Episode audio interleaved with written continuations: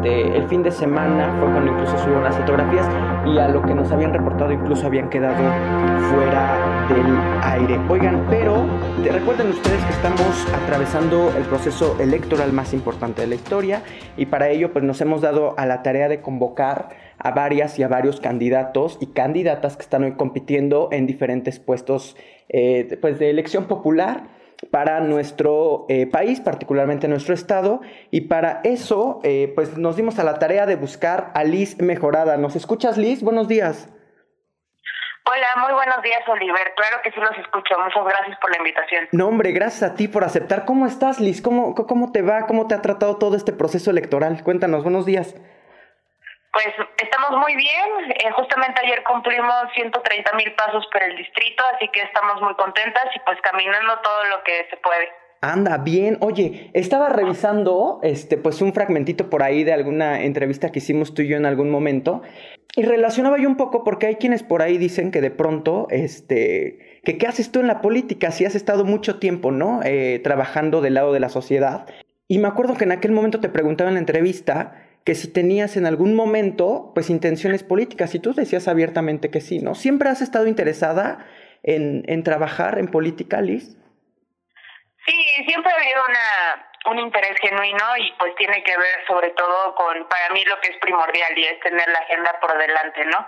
Entonces, eh, justamente no me acordaba de esa entrevista, qué bueno que me recuerdas, pero pues en efecto creo que siempre traté de ser muy directa y transparente con este tipo de decisiones y pues sobre todo en este caso no la tomé esa decisión sola, ¿no? Sino la tomé acompañada de diferentes personas y organizaciones que pues son quienes sostienen esta candidatura. Ya, claro. En aquel entonces me acuerdo que todavía no estabas estudiando, apenas estabas por iniciar carrera y no, nos decías es que, no, que de pronto había quienes te decían que por el perfil profesional que tenías o que parecía que ibas a tener, pues que muchos te decían, oye, estudia, no sé, carrera como ciencias políticas o eh, relaciones internacionales, ¿no? Y finalmente te volcaste pues por filosofía, ¿no? Sí, sí, totalmente. Justo en esa época todavía no entraba a la universidad, estaba un poco definiendo qué iba a hacer. Todo el mundo me decía que entrara a estudiar ciencias políticas, pero pues afortunadamente decidí estudiar literatura y filosofía me ha ayudado a entender como muchas cosas, a, inclusive pues el pensamiento filosófico, el pensamiento humano, pues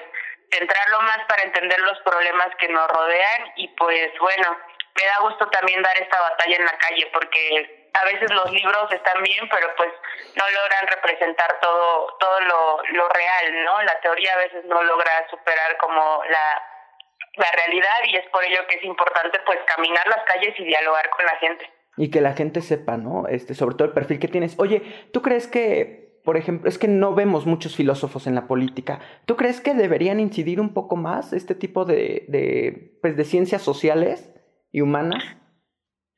Desde luego. De hecho, he estado pensando seriamente que cuando lleguemos al Congreso, porque lo vamos a hacer, necesitaríamos o estaría muy bueno el tener a una persona de filosofía que nos ayude justamente en la parte ética y discursiva, ¿no? eh, ese tipo de análisis se me hacen interesantes y yo creo que más personas que estudian filosofía pues se deberían de involucrar en este tipo de situaciones porque eh, pues siempre podemos analizar desde la filosofía los problemas de una manera más integral pero se van a quedar en los libros si no pasamos a la acción y si no pasamos a la incidencia pues política. Pero entonces tu camino siempre ha estado, ¿no? Enfocado, eh, recuerdo otra vez regresando a aquella entrevista que hicimos, pues nos hablabas, por ejemplo, de todo lo que estaban haciendo en función del ajolote, recuerdo, ¿no? Que era la conservación de esta especie. Este, recuerdo tu trabajo sobre, eh, ¿en qué estabas? ¿Estabas en la wiki, wikipolítica o cómo se llamaba este proyecto? Sí, sí, estuve en Wikipolítica, también en ese momento empezaba a ser colaboradora de la Casa del Ajolote, entonces, eh, pues bueno, creo que como buena poblana siempre fue, siempre fui a Jonjolí de todos los moles, tenía varias organizaciones, eh, estuve en varios temas, desde transparencia, medio ambiente, movilidad, género, y eso también me da como un perfil que pueda hablar de cualquier cosa. Justamente ayer fui al Consejo Coordinador Empresarial para que me presentaran su agenda.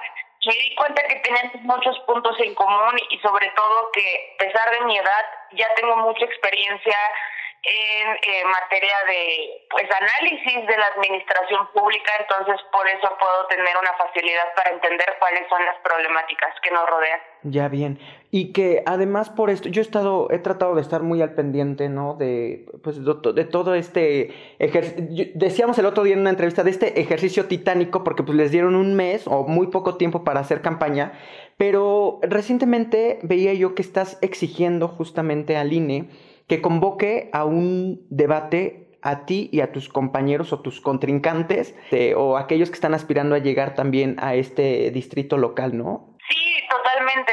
Em, creo que el debatir pues es importante para que la ciudadanía conozca a todas las personas que eh, están compitiendo por el distrito. También creo que en esta temporada electoral desgraciadamente hay muchas mentiras hacia la ciudadanía porque se les prometen cosas que no son competencia.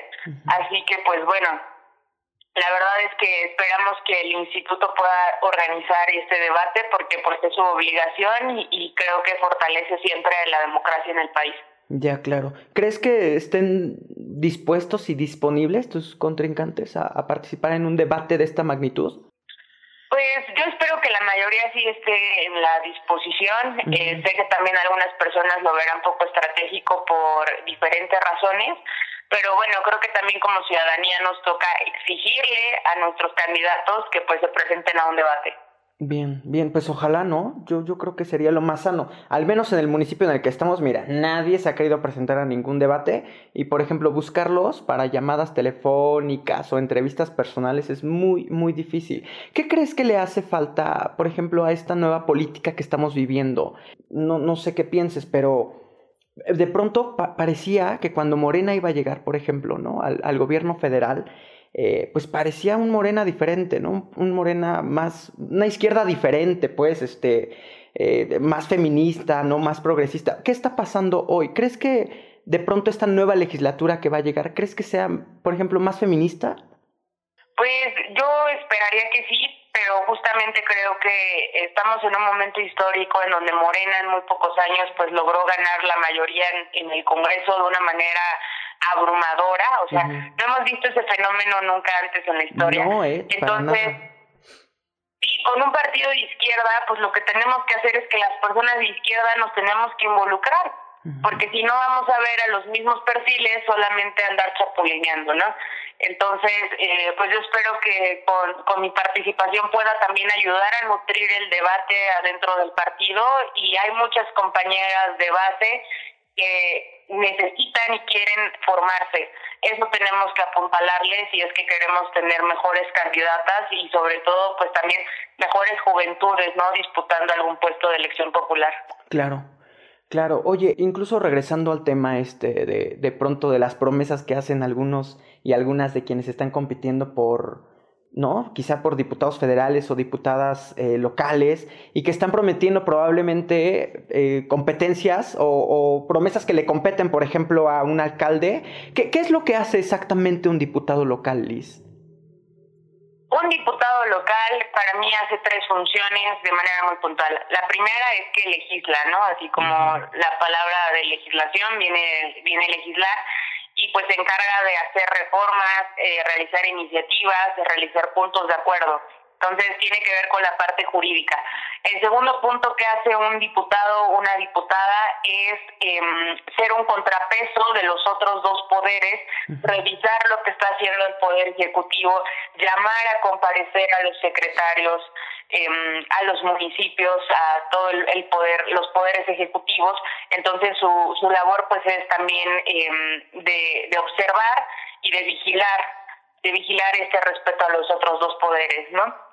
Y el tercer punto muy importante que para mí hace una, un legislador, probablemente es uno de los puntos al que se le debería de dar mayor peso y mayor discusión, es la aprobación del presupuesto. Yo no creo que se deba de seguir aprobando el obscurito de un día para otro sin mayores, sin mayores cambios. Creo que tiene que ser una discusión pública y que, eh, bueno, por el otro lado, algo que también tiene que hacer un legislador es estar en contacto con su distrito y pues ayudarle a las personas a gestionar cosas, pero pues no prometerles ejecutar servicios públicos porque pues no es un alcalde.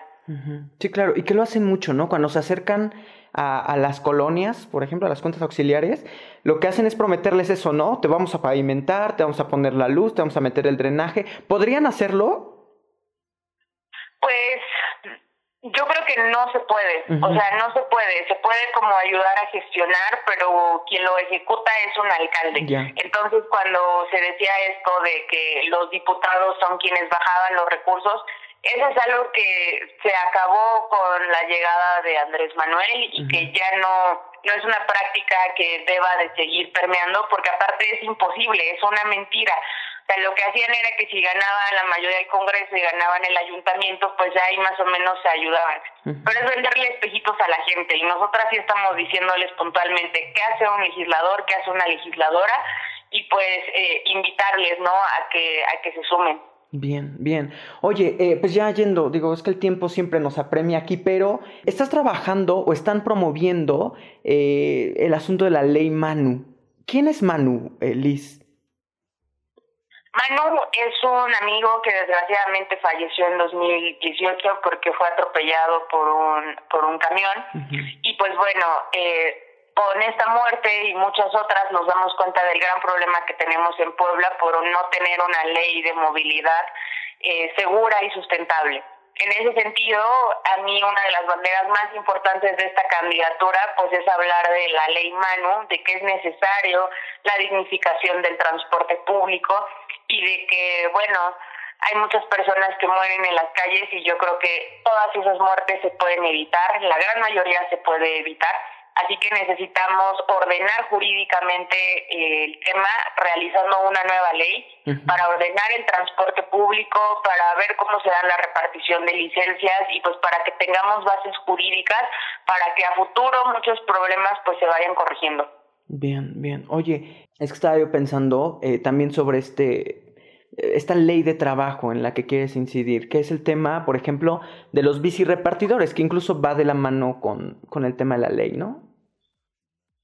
Sí, totalmente. Eh, ahorita con la pandemia muchos restaurantes están sobreviviendo gracias al trabajo de los repartidores y la verdad es que cuando tienen algún siniestro vial pues no los apoyan, no los ayudan. Las empresas grandes, eh, transnacionales se deslindan de los trabajadores.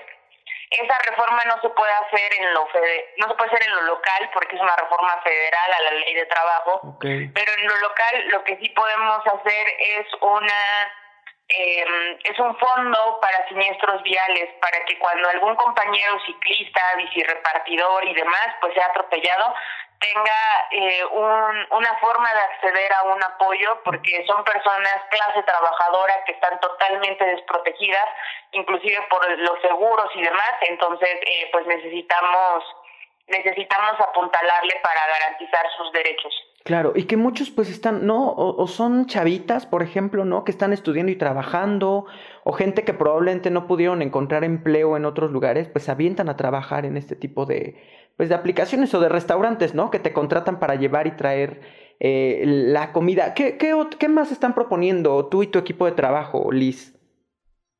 Pues otra otra iniciativa muy importante es, y esa la recogimos de la calle, es que muchas personas en Puebla tienen eh, grandes problemas con su acta de nacimiento, sobre todo las personas de la tercera edad, porque las transcripciones a los nuevos formatos los hicieron mal, les quitaron una letra, les cambiaron el apellido y eso provoca que no puedan acceder a apoyos de gobierno federal, que no puedan acceder pues a ni siquiera a veces a su INE porque su, su acta de nacimiento no coincide.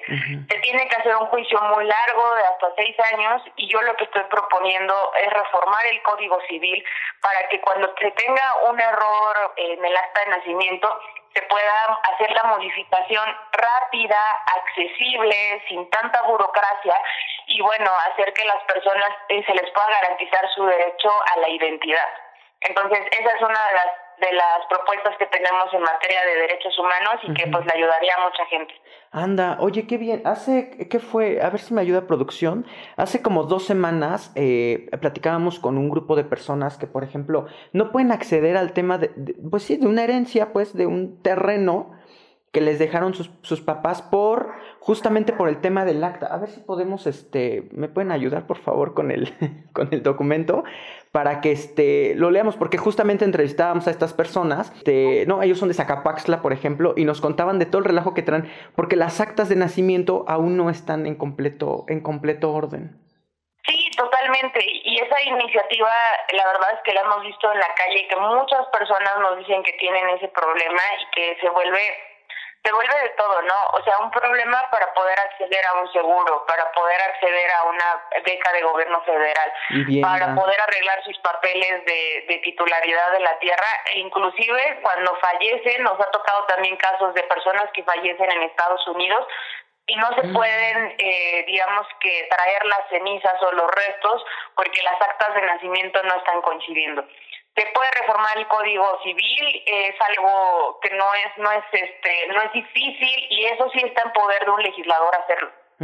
Bien.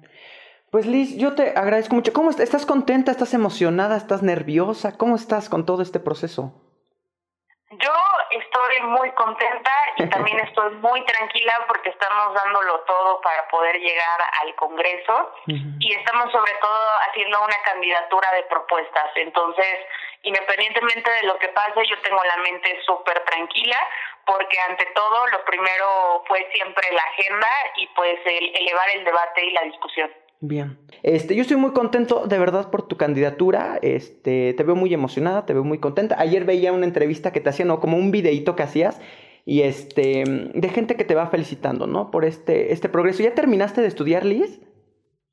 No, todavía no he terminado. Voy a estar, este, todavía me faltan un, un semestre y cachito de la universidad. Ya. Pero pues bueno, para quienes toda la vida tuvimos que estudiar y trabajar y tener hasta tres trabajos, estoy segura que lo voy a poder con lo voy a poder hacer sin ningún problema porque de esa forma estamos acostumbradas, ¿no? Muchas personas. Sí, claro, claro. Y vas a ver que te va a salir muy bien. Pues muchas gracias. ¿Algo más? ¿Dónde pueden seguir el proyecto de Liz Mejorada? Que además tu eslogan, ¿qué es? ¿Puebla Mejorada?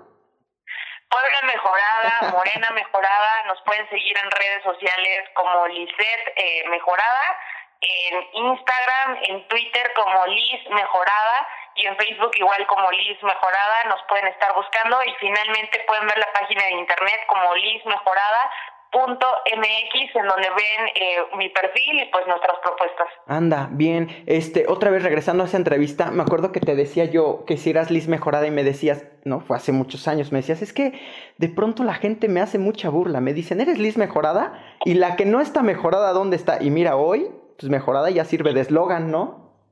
No, totalmente. Así que la, las compañías no se pueden ofender de mis eslogans porque representan así mi, mi apellido y pues claro que lo vamos a presumir. Ándale, bien, pues muchas gracias. Felicidades, gracias a tu equipo, también gracias a Ame, gracias a Sam que fueron quienes nos ayudaron a ponernos en contacto contigo y estamos y a ver si nos podemos encontrar en Chignahuapan pronto, ¿no?